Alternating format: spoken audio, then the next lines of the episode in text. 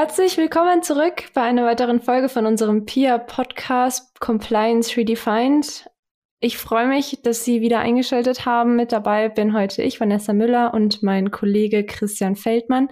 Wir sprechen heute über ein Thema, was aktuell ganz viel diskutiert ist, und zwar geht es um New Work. Aber da wir ein Compliance-Podcast sind, beleuchten wir natürlich die Compliance-Aspekte davon. Bleiben Sie dran.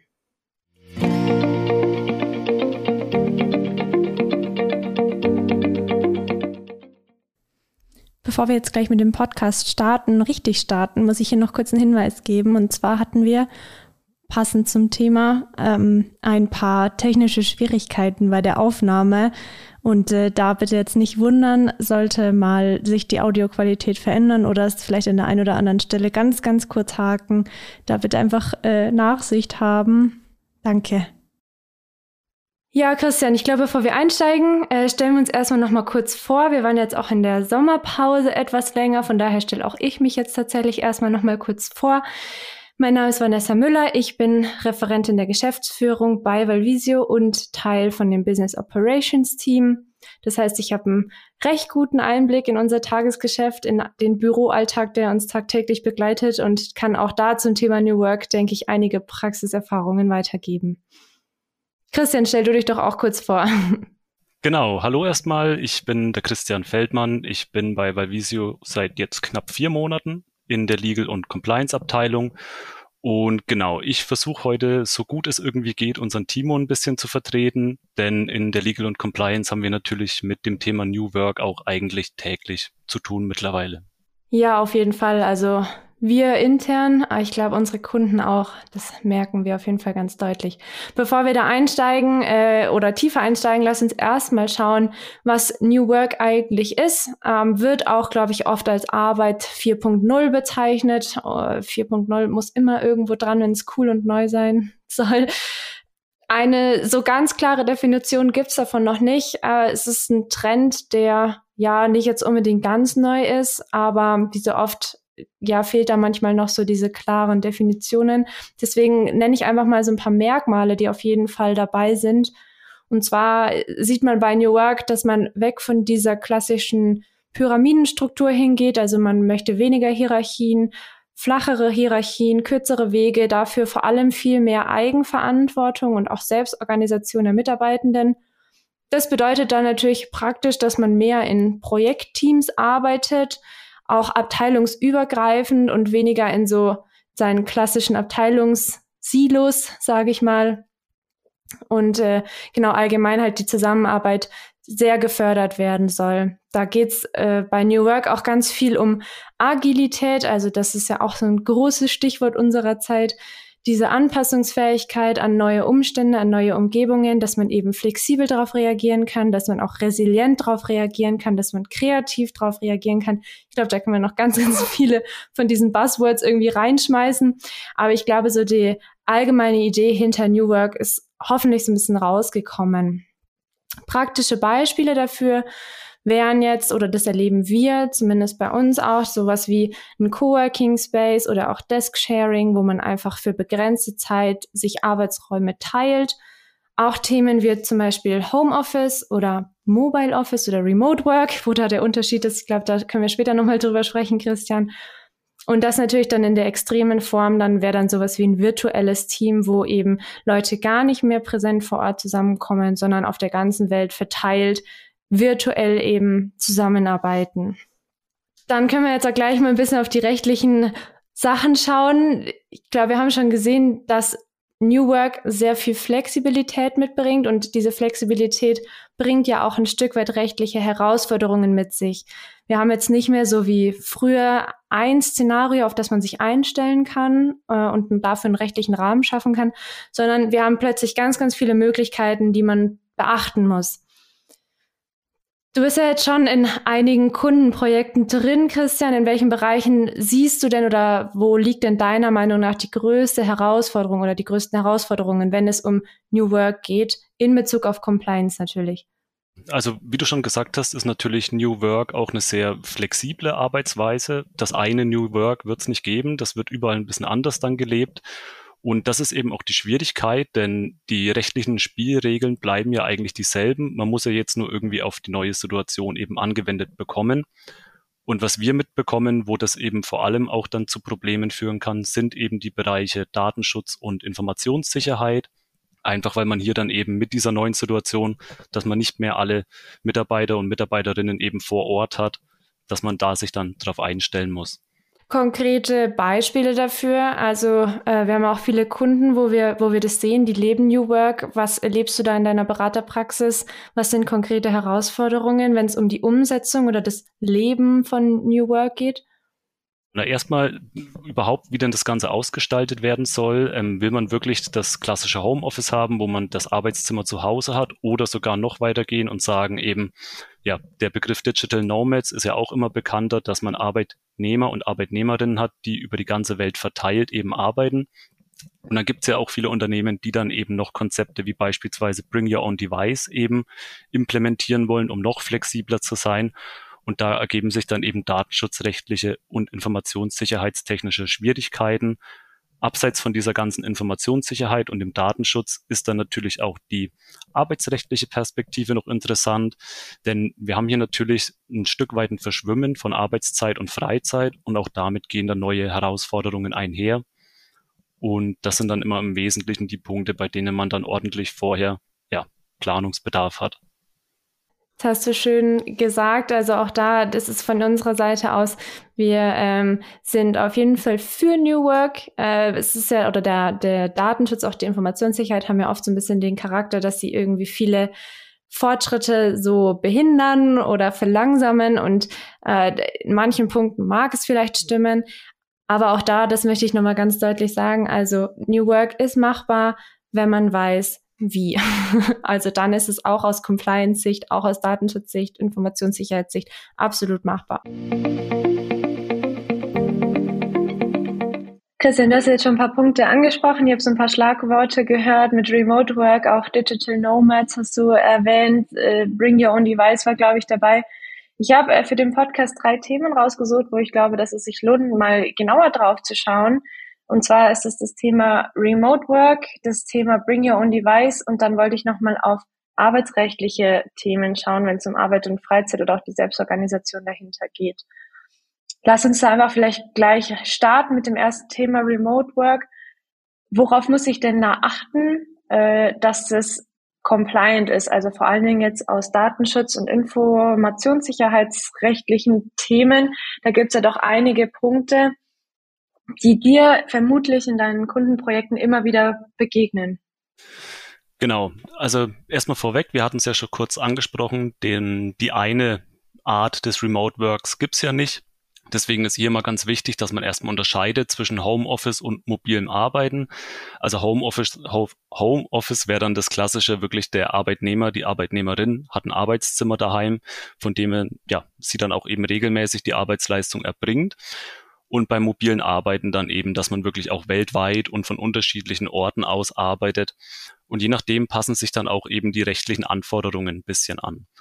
Ich glaube, wir werden uns heute eher auf das Homeoffice beschränken, da beim mobilen Arbeiten wird es komplizierter, da kommt es dann auch eben darauf an, ob man beispielsweise aus dem Ausland arbeitet und das kann dann auch mit dem anwendbaren Recht und so weiter zu Schwierigkeiten führen ab einer gewissen Dauer.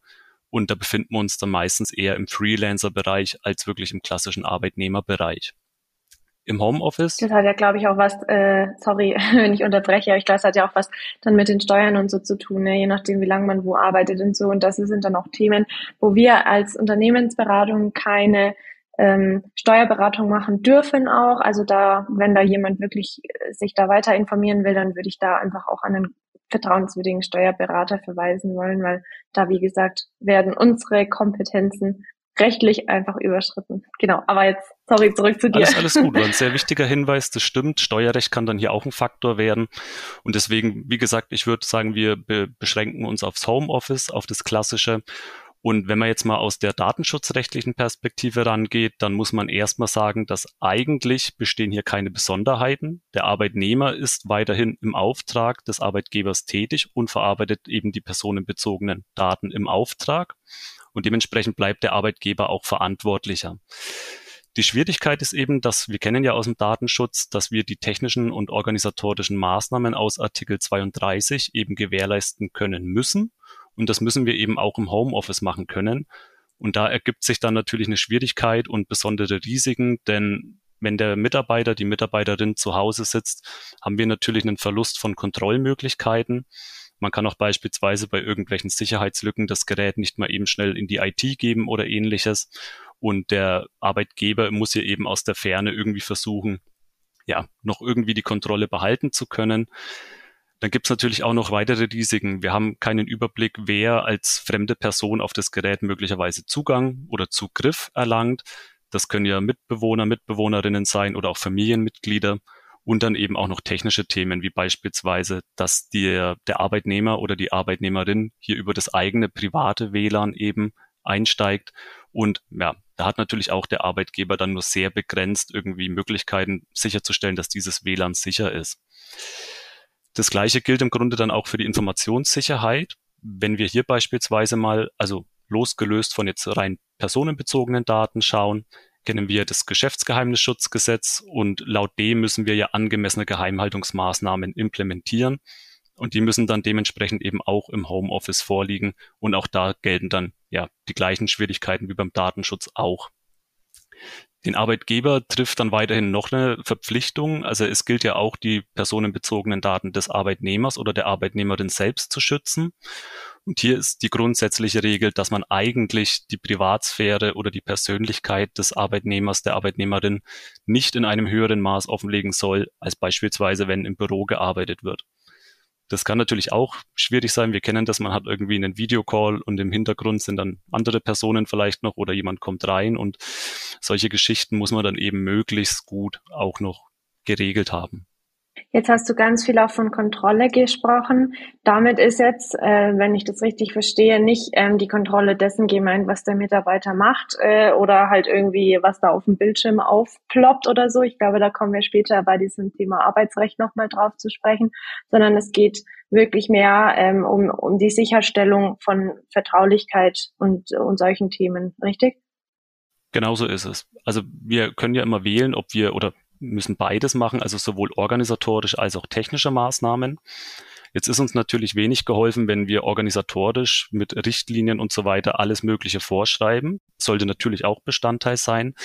Wenn wir allerdings keine Möglichkeit haben, das auch wirklich technisch zu kontrollieren und umzusetzen, also technisch nachvollziehen können, wer hat Zugriff oder wann wurde möglicherweise sogar auf eine Datei zugegriffen, dann sind die organisatorischen Maßnahmen häufig auch einfach ein stumpfes Schwert, um da irgendwie ja, die datenschutzrechtlichen Anforderungen umzusetzen. Und dementsprechend müssen die beiden immer ein Stück weit dann Hand in Hand gehen. Was würdest du jetzt empfehlen? Gibt es da irgendwie äh, Lösungswege? Also ich meine, viele Wege führen bekanntlich nach Rom, ne? aber so aus deiner Erfahrung, ähm, was hilft, wenn man jetzt es auch im Homeoffice ein Stück weit äh, sicherer machen möchte? Also es ist natürlich so, dass wir, wie auch im Büro, wenn es um das Thema Datenschutz geht, müssen wir das immer Einzelfall also immer eine Einzelfallbetrachtung vornehmen. Das machen ja wir in der Beratung dann auch. Jeder, jedes Unternehmen hat da eigene Anforderungen. Grundsätzlich ähm, macht finde ich, immer Sinn, wenn man ganz stark sich auf das Thema Mitarbeitersensibilisierung konzentriert erstmal, denn nur wenn der Mitarbeiter oder die Mitarbeiterin auch weiß, das, was ich gerade mache, ist datenschutzrechtlich relevant, kann man dann natürlich dann auch die Maßnahmen entsprechend irgendwie ja sinnvoll implementieren.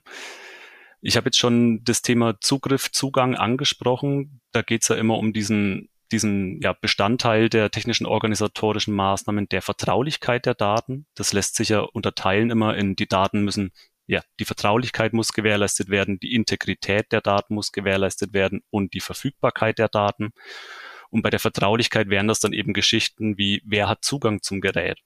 Und die ja, Musterlösung wäre natürlich, wenn der Arbeitnehmer, die Arbeitnehmerin ein absperrbares Arbeitszimmer hat in der Wohnung.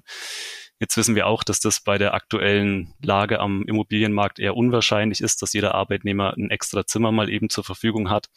Aber da können dann auch einfache Maßnahmen wie beispielsweise ein absperrbares Behältnis oder ein absperrbarer Schrank Abhilfe leisten, dass außerhalb der Arbeitszeiten wirklich niemand an das Gerät rankommt und dann, wenn es um den Zugriff geht, auch ganz wichtig, wenn jemand doch an das Gerät rankommt, ob er denn die Daten überhaupt einsehen kann. Und da gibt es dann technisch ganz viele Möglichkeiten, abseits natürlich vom ähm, Passwortschutz, der auf jeden Fall ähm, ja, gewisse Anforderungen beinhalten sollte, dass Passwörter eine gewisse Stärke haben müssen. Das Ganze auch organisatorisch am besten eben in einer Richtlinie festgelegt. Kann man hier aber natürlich noch ein Stück weitergehen. Man könnte beispielsweise auch über VPN-Verbindungen ja, eine Art virtuellen Desktop erstellen. Das wäre dann schon wirklich ein, eine sehr gute Maßnahme, dass auf dem eigentlichen Gerät gar nichts mehr gespeichert wird und der Arbeitnehmer im Endeffekt nur von dem Rechner aus eben dann auf das Unternehmensnetzwerk zugreift, wo dann alles auf Servern abgelegt wird. Ansonsten, wenn wir jetzt uns beispielsweise mal die Datenintegrität anschauen, müssen wir, soweit es geht, gewährleisten können, dass die Daten nicht irgendwie von außen beschädigt werden.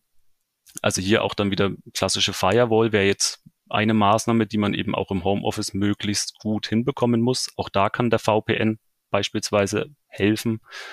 Und selbst wenn dann mal Daten beschädigt werden oder Daten auch verloren gehen, kann ja auch sein, dass beispielsweise der Kaffee steht auf dem Schreibtisch, fließt dem Arbeitnehmer über das Gerät und es ist dann dahin, dass wir auf jeden Fall mit einer Backup-Politik und auch einer Synchronisation am besten mit dem Unternehmensnetzwerk die Daten auch jederzeit wiederherstellen können und die nicht irgendwie verloren gehen dauerhaft.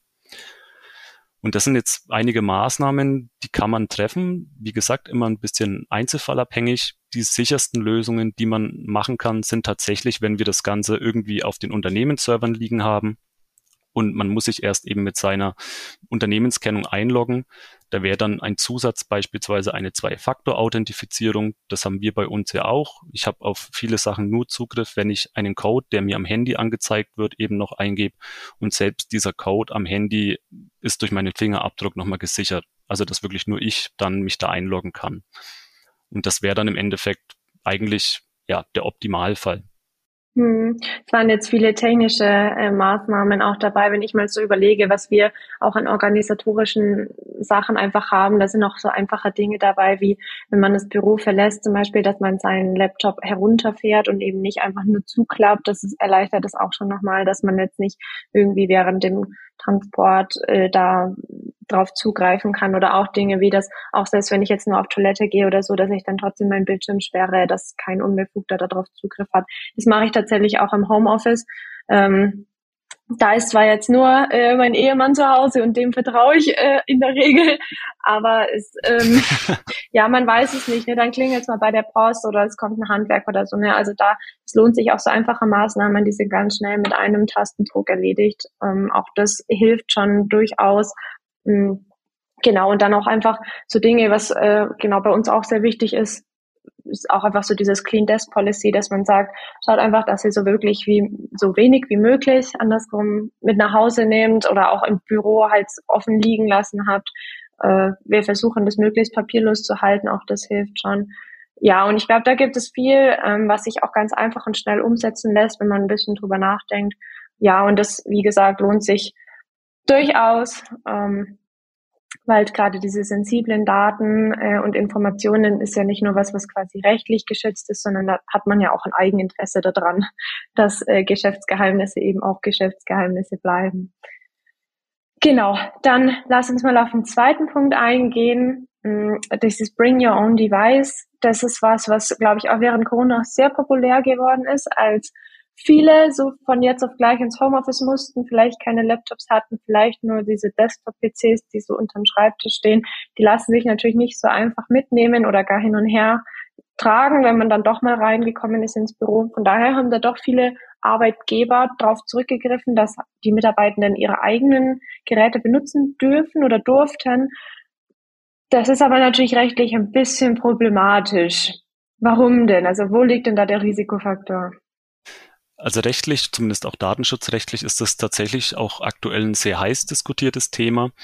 Wir haben natürlich einmal die ganzen Risiken und Herausforderungen, die wir gerade schon fürs Homeoffice geschildert haben, gelten für Bring Your Own Device, wenn man von zu Hause aus mit dem eigenen Gerät arbeitet, natürlich auch.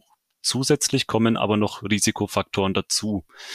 Das allem voran eigentlich die datenschutzrechtliche, der Super-GAU, sage ich mal, ist natürlich, dass wir hier ganz, ganz streng darauf schauen müssen, dass private und Betriebsdaten voneinander getrennt sind, dass diese sich nicht vermischen.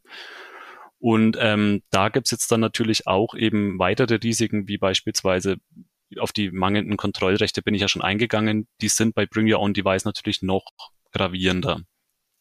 Ein Risiko, was beispielsweise auch viele nicht auf dem Schirm haben, sind dann Urheberrechtsverletzungen. Wenn wir jetzt mal an das Thema Lizenzen für gewisse Programme oder Apps denken. Auf dem privaten Rechner habe ich in der Regel dann Programme mit einer privaten Lizenz und hier kann es sein, dass beispielsweise eine gewerbliche Nutzung ausgeschlossen ist. Sobald ich jetzt aber dann diese Programme eben hernehme, um etwas für die Arbeit zu bearbeiten, dann verstoße ich eigentlich gegen diese Lizenzvereinbarung und dann kann das gegebenenfalls auch rechtliche Folgen haben. Also hier muss man wirklich sicherstellen, dass der Arbeitnehmer, die Arbeitnehmerin alle Programme zur Verfügung gestellt bekommt, die er ja, dann auch für gewerbliche Nutzung eben verwenden kann. Wie ich jetzt schon gesagt habe, die Kontrollrechte sind eingeschränkt und das kann man sich auch schon mal ganz physisch vorstellen. Wenn jetzt der Arbeitgeber kommt und möchte jetzt zugreifen und sagt, gib mir mal dein privates Gerät, dann werden die meisten von uns wenig begeistert sein und das auch zu Recht. Denn wir können das natürlich verweigern. Das ist unser Eigentum. Wenn der Arbeitnehmer das Gerät haben will, muss das auf Grundlage einer Vereinbarung, also einer beidseitigen Vereinbarung geschehen. Und wenn das nicht, ja, nicht möglich ist, dann muss eben irgendwie technisch das Ganze über einen Fernzugriff geregelt werden, wobei das natürlich auch ähm, meist dann aufwendig und kostspielig werden kann, wenn es überhaupt dann wirklich datenschutzrechtlich 100%ig korrekt abgewickelt werden kann. Du hast beim Homeoffice schon die, die organisatorischen Maßnahmen und die Richtlinien angesprochen und das ist auch hier eigentlich der erste Schritt, würde ich behaupten. Man muss das Ganze festlegen und dokumentieren. In, ja, eine Bring Your Own Device Richtlinie, da gibt's jetzt keine, keine Standardrichtlinie, die kann sich auch aus beispielsweise verschiedenen Richtlinien zusammensetzen, in Kombination mit einer Homeoffice-Richtlinie beispielsweise. Und dementsprechend gibt es hier auch keine Vorgabe, welche Inhalte da mindestens drinstehen müssen. Was auf jeden Fall Sinn macht, ist, wenn man erstmal regelt, welche Geräte denn eigentlich zugelassen sind. Also, dass der Arbeitgeber auch immer einen Überblick hat, welche Geräte sind denn eigentlich im Einsatz. Und dann erstmal auch voranstellt natürlich, was sind denn eigentlich unsere Compliance-Vorgaben, die einzuhalten sind. Auch da kann es bei verschiedenen Unternehmen Unterschiede geben. Wenn wir jetzt beispielsweise auch ja, Unternehmen haben, die in der Telekommunikationsbranche tätig sind, dann gibt es da auch nochmal andere Anforderungen zu beachten. Also hier erstmal wirklich die, die Spielregeln abstecken sozusagen und dann einfach, ja, ganz klar vorgeben, welche Sicherheitsmaßnahmen sind seitens des Arbeitnehmers, der Arbeitnehmerin zu treffen, welche Anwendungen beispielsweise darf der Arbeitnehmer, die Arbeitnehmerin verwenden. Wir kennen das ja, dass wieder, wenn irgendwelche Schlagzeilen dann rumgehen, dass irgendeine eine App zum Beispiel wieder gegen Datenschutzvorschriften grob verstoßen hat. Solche Kandidaten sollte man dann eben auf jeden Fall ausschließen. Und dann wäre es eben sinnvoll zu regeln, inwiefern denn das Unternehmen Zugriff auf das Gerät bekommt. Und das muss man dann eben technisch umsetzen. Bevor ich jetzt auf die, auf die technische ähm, Umsetzung eingehe, ein Punkt, der für Arbeitnehmer, Arbeitnehmerinnen auch immer ganz spannend ist, ist natürlich, ähm, wer bezahlt denn eigentlich meine Datennutzung zum Beispiel? ich bin ja dann jetzt, wenn man mal vom Regelfall ausgeht, acht Stunden am Tag mit dem Internet verbunden und das Ganze für die Arbeitsleistung. Also hier kann auch eine Regelung Sinn machen, ob der Arbeitgeber beispielsweise anteilig oder mit einer Pauschale dann eben da irgendwelche Datenkosten, die anfallen, übernimmt. Nochmal als abschließender Punkt für die Richtlinie an sich macht es auch immer Sinn, wenn man dem, dem, dem Arbeitnehmer oder der Arbeitnehmerin eben auch wirklich die Update-Politik offen legt und auch verpflichtend offenlegt. Also wir haben, wie gesagt, keinen physischen Zugriff zum Gerät in vielen Fällen und müssen dann irgendwie gewährleisten können, dass alle Sicherheitsupdates durchgeführt werden. Und es ist dann natürlich ein bisschen Schreibarbeit, aber es macht auch durchaus Sinn, dann die Historie der Updates mal festzuhalten, um wirklich ja, nachvollziehen zu können, sind denn alle Geräte auf dem neuesten Stand eigentlich?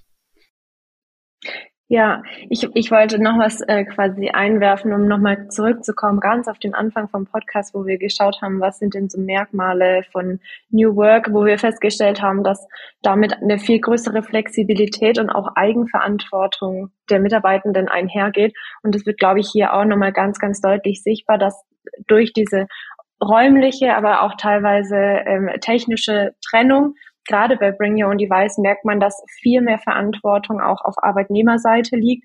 Und das ist natürlich was, was nicht jetzt per se schlecht ist, aber was, was äh, einen guten Rahmen braucht, wo man eben wirklich ganz, ganz arg sensibilisieren muss und äh, schauen muss, ja, dass diese Flexibilität oder auch diese Freiheiten, die damit einhergehen, eben nicht auch unwissentlich meistens natürlich dann ja missbraucht werden Ja, und das ist was, äh, ja, wie gesagt, es kann, kann sehr, sehr gut sein, wenn man da sehr sensible Mitarbeiter hat, aber viele, gerade auch, also ja, gerade auch die halt mit Technik aufgewachsen sind und sich da wohlfühlen und man macht mal schnell was oder macht mal schnell hier was und dort was so.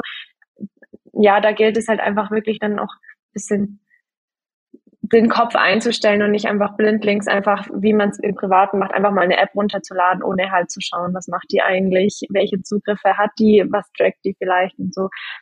Das ist auf jeden Fall ein ganz äh, spannender Punkt, genau. Und ich glaube, es ist auch eine schöne Überleitung jetzt zu der technischen Umsetzung. da ähm, gebe ich jetzt einfach wieder an dich ab. Wollte ich, wollte ich auch gerade sagen, denn wie du schon sagst, es ist natürlich so, dass man eben mal schnell was runterlädt und das passiert ja auch ohne böse Absicht. Und genau da ist es dann eben wichtig, dass der Arbeitnehmer das nachvollziehen kann. Und falls dann irgendwie beispielsweise trotzdem, sagen wir mal, ein Trojaner, der wirklich dann schlimmen Schaden anrichtet, auf dem Gerät landet, dass dann der Arbeitgeber im Notfall die Reißleine ziehen kann und beispielsweise das Gerät löschen kann, sperren kann, wie auch immer. Und dafür gibt es mittlerweile oder ein Markt, der jetzt mittlerweile sehr stark anwächst. Es gibt verschiedene Lösungen. Das geht über das sogenannte Enterprise Mobility Management. Und dafür gibt es dann jetzt ganz viele Abwandlungen wie das Unified Endpoint Management oder auch das Mobile Application Management. Und die, diese verschiedenen ja, Begriffe unterscheiden sich im Grunde danach, wie groß die Kontrolle des Arbeitnehmer, äh, des Arbeitgebers über das Gerät ist. Beispielsweise wäre es jetzt bei einem Mobile Device Management so, dass der Arbeitgeber das komplette Gerät sperren kann, während beim Mobile Application Management beispielsweise dann nur der Zugriff auf bestimmte Apps oder Daten gesperrt wird, aber das Gerät eben an sich noch einsatzbereit ist. Und da muss eben dann auch je nach Schutzbedarf und je nach Unternehmensgröße und natürlich auch ja, was für Daten werden denn eigentlich verarbeitet, je nachdem entschieden werden, was ist das, was wir tatsächlich brauchen. Denn das kann auch eine solche Implementierung ganz schön ins Geld gehen. Und um nochmal das Beispiel, was ich eingangs schon mal erwähnt habe, zu ähm, nochmal aufzugreifen, um das auch mal zu veranschaulichen. Ein Beispiel, was ja schon einen guten Sicherheitsstandard vorgibt, sind diese äh, sogenannten virtuellen Desktops. Heißt also, ich logge mich mit meinem Computer auf eine virtuelle Benutzeroberfläche ein. Die wird dann gehostet auf dem Unternehmensserver beispielsweise, der auch im Unternehmen wirklich noch vor Ort steht. Und wenn ich dann mich da auch wieder auslogge, dann ist mein Gerät im Grunde ja leer. Also selbst wenn es dann jemanden in die Hände kommt, der meine Zugangsdaten nicht hat, hat er dann keinen Zugriff auf meine auf meine Unternehmensdaten. Und das ist, wie gesagt, mittlerweile ein Markt, wo man auch erstmal den Überblick behalten muss. Da tut sich ganz schön viel und ist dann natürlich auch immer unternehmerisch eine sehr, ja, eine Entscheidung, die es abzuwägen gilt. Erstmal generell will ich Bring Your Own Device zulassen. Es ist zwar modern und es bringt auch Vorteile, aber eben auch sehr, sehr viele Nachteile und datenschutzrechtlich durchaus diskussionswürdig. Und falls ich es dann doch tue, eben, wie umfassend muss ich denn hier wirklich die Kontrolle über das Gerät ausüben können? Und genau, da, wie gesagt, eine, eine Einheitslösung wird es hier nicht geben.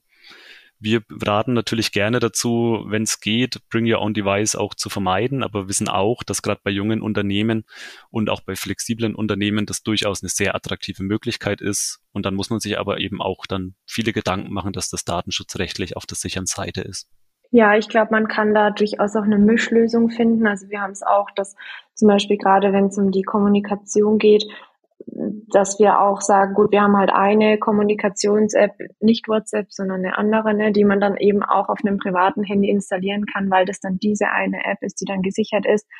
Wobei wir da schon sehr strikt sind, also Laptops, äh, mit denen man dann jetzt wirklich auf Unternehmensdaten zugreift, da wird es, glaube ich, wirklich schwierig ähm, mit Bring Your Own Device. Ich denke, weil, wie gesagt, wenn es jetzt, sagt man in Anführungsstrichen, nur um mal schnell eine Privatnachricht oder mal schnell einen Chat schicken, dann ist es was anderes. Da kann man, glaube ich, auch über einfache Lösungen durchaus das auch über Privatgeräte lösen. Aber ja, ich glaube, du hast es schön zusammengefasst. Also es bringt natürlich Vorteile, aber es ist schon auch eine sehr große Herausforderung. Und ich glaube, gerade diese Kontrolle oder diese fehlende Kontrolle oder die man einräumen müsste, aber vielleicht nicht immer möchte. Das ist ja auch genau der Punkt, wo wir jetzt als drittes noch darauf eingehen wollen, wo es eben um ja die arbeitsrechtlichen Thematiken geht. Ähm, da werden wir zum einen über die Arbeits Zeiten sprechen. Das ist ja im Homeoffice auch ein ganz großer Punkt, der diskutiert wird. Aber eben auch nochmal über dieses Thema, wo es genau darum geht, wie viel Kontrolle hat denn mein Arbeitgeber über mich im Homeoffice? Was sieht er denn, was ich mache? Was darf der tracken? Was darf der nicht? Auch da ist ja am Anfang von Corona, glaube ich, viel durch die Medien gegangen. Also ich habe ziemlich viel mitbekommen, auch aus anderen äh, Ländern. Ich glaube, Schweiz und Österreich war da auch ganz stark immer vertreten. Was ist denn da deine Meinung dazu oder wie ist da die rechtliche Lage, Christian? Also wie du schon gesagt hast, Corona hat uns dann natürlich alle erstmal hingestellt und gesagt, jetzt muss im Homeoffice gearbeitet werden und viele wussten dann nicht so recht, was da zu tun ist und dementsprechend gab es auch arbeitsrechtlich durchaus einige sehr spannende ja, Konstellationen und Verstöße.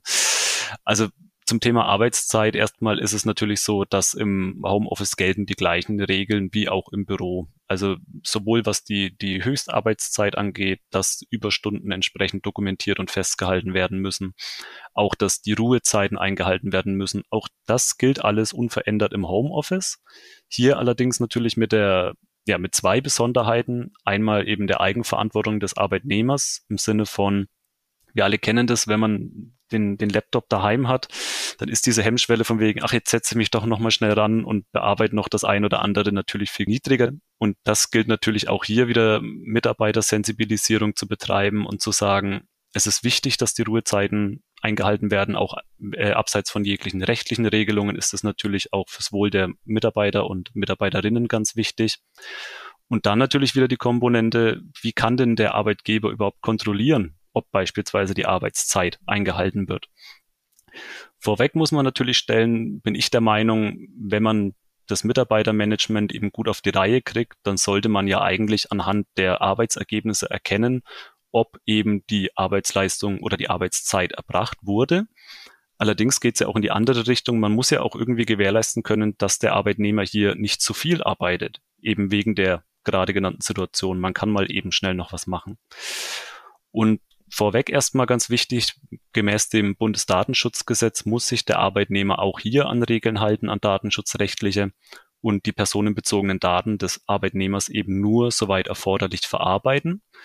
Und da gibt es nämlich dann einige Softwares oder Softwareprogramme, wo das dann schon tatsächlich schwierig wird.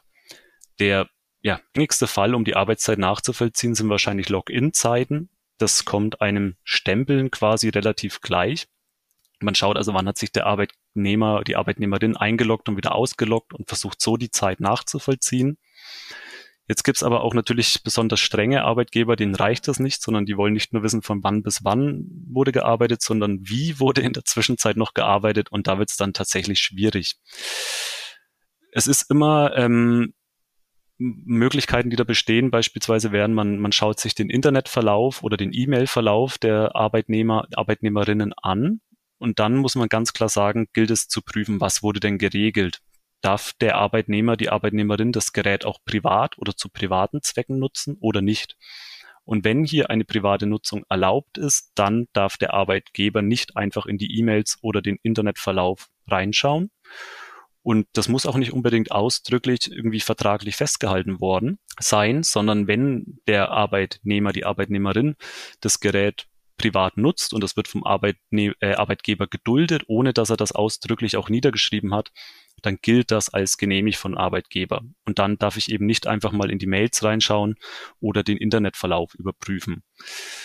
Wo es dann ja besonders kritisch wird, da gab es ja auch einige Fälle und gibt es ja auch heute noch Software, dass man beispielsweise Keylogger-Programme einsetzt, also Programme, die dann tatsächlich überprüfen, was wurde auf der Tastatur eingegeben, welche Mausbewegungen wurden durchgeführt. Das geht ja stellenweise hin bis zu, ich mache regelmäßig mit einer mit der Webcam ein Bild, ob der Arbeitgeber tatsächlich vom, äh, der Arbeitnehmer, die Arbeitnehmerin tatsächlich vom Rechner sitzt. Und da muss man ganz klar sagen, das ist wirklich ein ja, massiver Eingriff in das informationelle Selbstbestimmungsrecht der Arbeitnehmerinnen.